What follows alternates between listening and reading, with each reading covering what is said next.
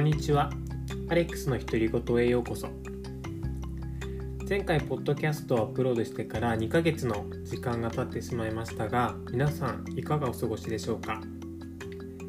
前回から時間が空いてしまっているので本日は近況報告という形で僕自身の日々の生活や最近気になっているトピックスをシェアできればなというふうに思っています。まずは僕自身の生活のアップデートから。できればなというふうに思います。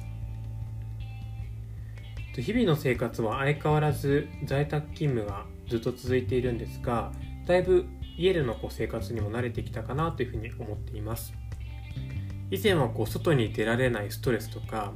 あとやっぱり家で仕事をしていると仕事とプライベートの境目がつかなくってなかなか仕事モードから抜けられなくてっていうようなことがあったんですけれどだいぶあの1日のスケジュールなんかも改善をしてきていて家にいることだったりだとかっていうことにだいぶ慣れてきたような気がしています。ま具体的にこうどういうスケジュールで日々過ごしてるかというと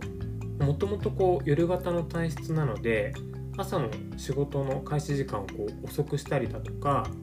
逆にこう集中できる夕方以降ちょっとこう残業ではないんですけれど夕方以降から夜にかけて仕事をしたりだとか割とフレキシブルに仕事の時間っていうのを変えています。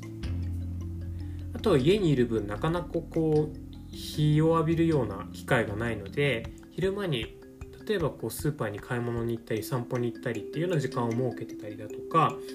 あとはこうお昼の時間を長めにとってお昼にちゃんと料理をしてちょっと気分転換をしたりだとかいろんな工夫をしています。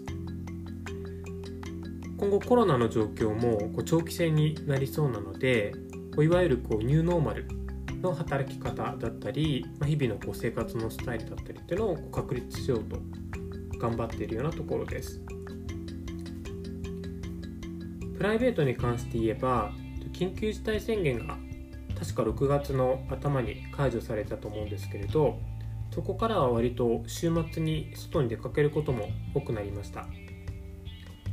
最近では上野の国立博物館で行われている着物展へ出かけたり六本木ヒルズで行われている美味しい浮世絵展を見に行ったりと趣味の美術鑑賞を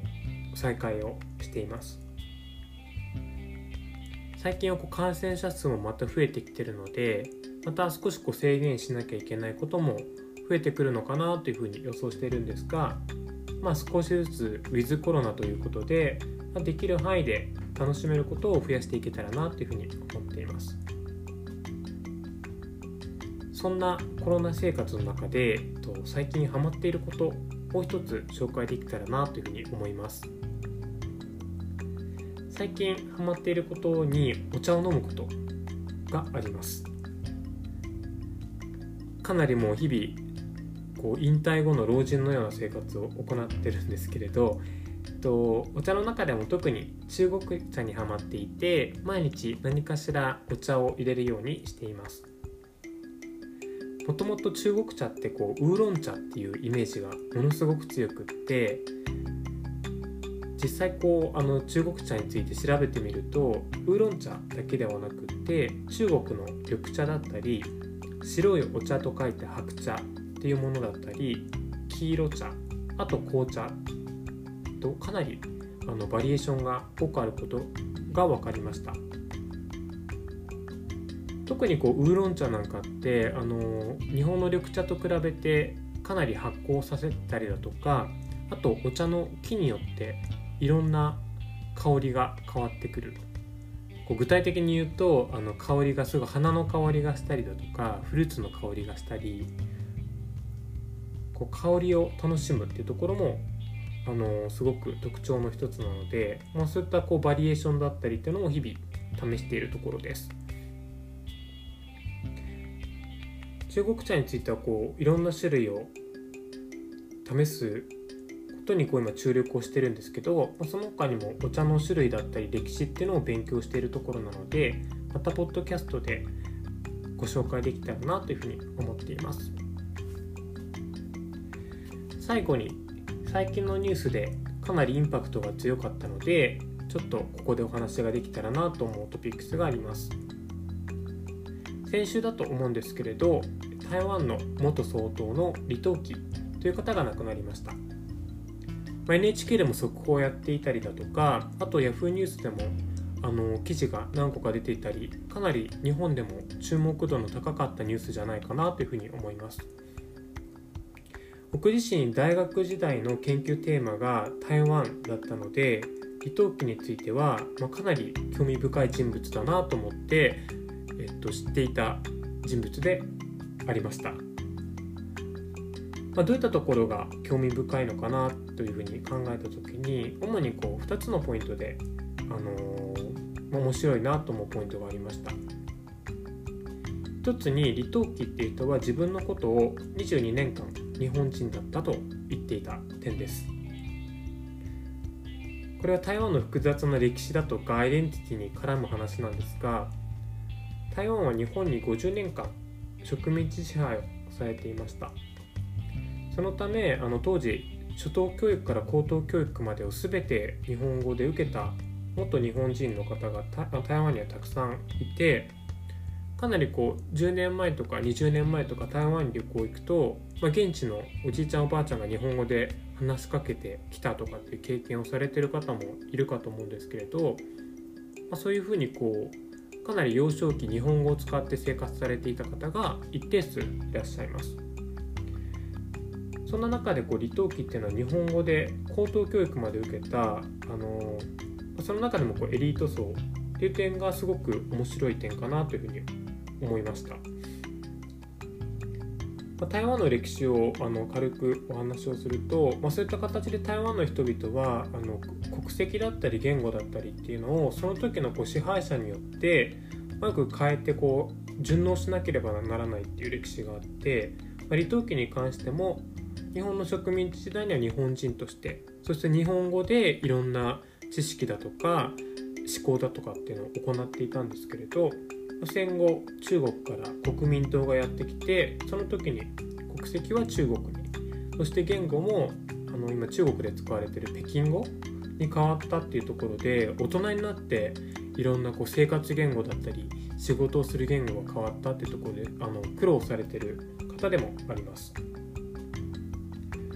特にこう日本人でいる限り何かこうアイデンティティ国籍っていうものが変わったりだとか言語が大人になってこう変わることを強いられるっていうことはかなり想像しにくいところなんですけれどそういった点からもあの初めて知った時にはかなりこう驚いたというか世界世界にはそういう人がいるんだなっていうのを驚きを持って知ったっていうところを覚えています。まあ、以前住んだシンガポールもそうなんですけど母語とは別の言語で生活や仕事をしなきゃいけない、まあ、そういった変化が大人になってきたっていう方が結構いらっしゃって、まあ、そういった方ってかなり苦労されてるんですね。そういった点で、まあ、日本はこう単一の言語で、まあ、思想だったり学問を極められるっていう点、まあ、そういったこう時代に一定のこう時代の中にこう生きられるっていうところがすごくこう当たり前のことなんですけれどまあ、ただこうこういった国と比較するとラッキーなんじゃないかなというふうに感じます。2つ目に李登輝がすごく面白い興味深い人物だなと思うところは彼が本省人として初めて国民党の総統になったというところです。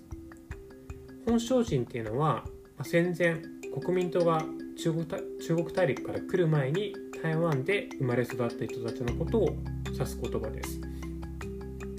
これに対して戦後国民党と一緒に大陸中国から渡ってきた人を外省人というふうに言います。当時同じ中国人にもかかわらず台湾の統治は外省人後から台湾に来た人たちが中心になって行われていました。またあの国民党っていうのは大陸中国が一つっていう風な方針でずっと政治をしてきていてあの、まあ、台湾自身はこう一つの省であるっていう、まあ、幻想の中国統治っていうのをずっと行っていました。まあ、そういった中で、あのそれまで相当していた小渓谷っていう方が亡くなった、まあ、っていうことで副総統を務めていた本省人である李登輝が、まあ、繰り上げみたいな形で総統になってしまったっていう歴史が、まあ、現実にこう即していない、まあ、台湾にしかこう領土がないにもかかわらず中国大陸も一つの中国だっていう、まあ、現実に即さないものが、まあ、実際にこう台湾内での政治だったりだとかあの統治だったりの統治を進めていくっていうようなことをこうすごく加速させるようなあの契機になったんじゃないかなっていうところで、まあ、彼の存在がすごく歴史にインパクトを与えてるなっていうふうに思います。まあ、その後李登輝自身初めて台湾でのこう民主選挙っていうのを実施をしてその直接選挙の中で改めて総統の職に選ばれています。少しあの小難しい話になってあの来てしまってるんですけれどまあ、台湾の歴史っていうのがもともとこうその土地の人たちが自分たちの土地を統治するっていう歴史がなかった国になります。歴史的にはあの中国昔の中国の清だったりオランダ日本あと国民党っていうところに支配をされてきてなかなかこう自分たちの手で国を統治するっていうのが叶わなかったような、あのー、地域になります。まあ、そういったとこであの、まあ、そのアイデンティティの変容だったり言語の変容っていうところもこう政治に絡んできていて、まあ、そこがすごく面白いなと思って、まあ、政治とアイデンティティっていうところで卒業論文を大学の時に書きました、まあ、ご存知のように現在では台湾人のこうアイデンティティが高まったりだとかあとこう長年の民主化運動や権利運動でかなりこう人々の権利意識っていうのが日本に比べてもすごく高いなというふうに感じますしあとこう民主主義っていう枠の中ですごく自由な活発が活発な議論ができるような、まあ、国にまで今変化してきているっていうのを、まあ、台湾で実際生活をした経験や、まあ、友達なんかと話していて感じるところです。個人的なこう感想なんですけれど、まあ、日本ってかなりバブル崩壊以降経済だけじゃなくっていろんな社会全体がこう停滞しているなっていう印象を持っていて、そういった中で台湾はこの過去の30年間で着実にあの政治だったり文化だったりいろんなことが発展しているっていうような印象を持ってます。特にこう目立ったところで言うと台湾の現現総統の蔡英文さんっていうのは台湾の初の総統で今2期目をやっているような方がいらっしゃったりあとはコロナの対策で日本でも脚光を浴びているトランスジェンダーの IT の大臣がいたりかなりこう社会としても、あのー、ダイダイバーシティを大事にしているというか、そういったものがこう生まれやすいあの素養の国になってきているっていうところだったりあとはかなりこう権利権利獲得のための運動とかっていうのも長年かなりあの草の根的に行われているような国で、まあ、そういったところからあの皆さんもご存知の通りアジアで初めて同性婚が法制化された国にもなっているというような感じです。かなりあの李登輝から話は取れてしまったんですが、まあ、あの改めてちょっとまとめると李登輝はもうそういったこう現在の台湾への変化をもたらすこうゲームチェンジャー的な役割をしたかなっていうこと。でまあそ、まあ、彼自身の人生が台湾のこう歴史をこう体現をしているっていうようなところがあの李登輝っていう人物がすごく面白い点かなというふうに思っています。そして今回こうそういった大物というかあの歴史的にかなり重要な人物が亡くなったっていうニュースを聞いて、まあ、こう歴史が移り変わってるなっていうちょっと少しこうセンチメンタルな寂しいあの気持ちになったので、えっと、今回の近況報告の中でシェアをさせていただきました。台湾についてはかなりいろんなトピックでお話ができると思うのでもしあの取り上げてほしいテーマだったりこういったあの内容を取り上げてあの欲しいテーマだったりとかってあれば、えー、E メールですとかあと Twitter でコメコメントいただけたらなというふうに思いますそれでは今日かなり長くなってしまったので以上にしたいと思いますそれではまた次回のポッドキャストでお会いできることを楽しみにしています。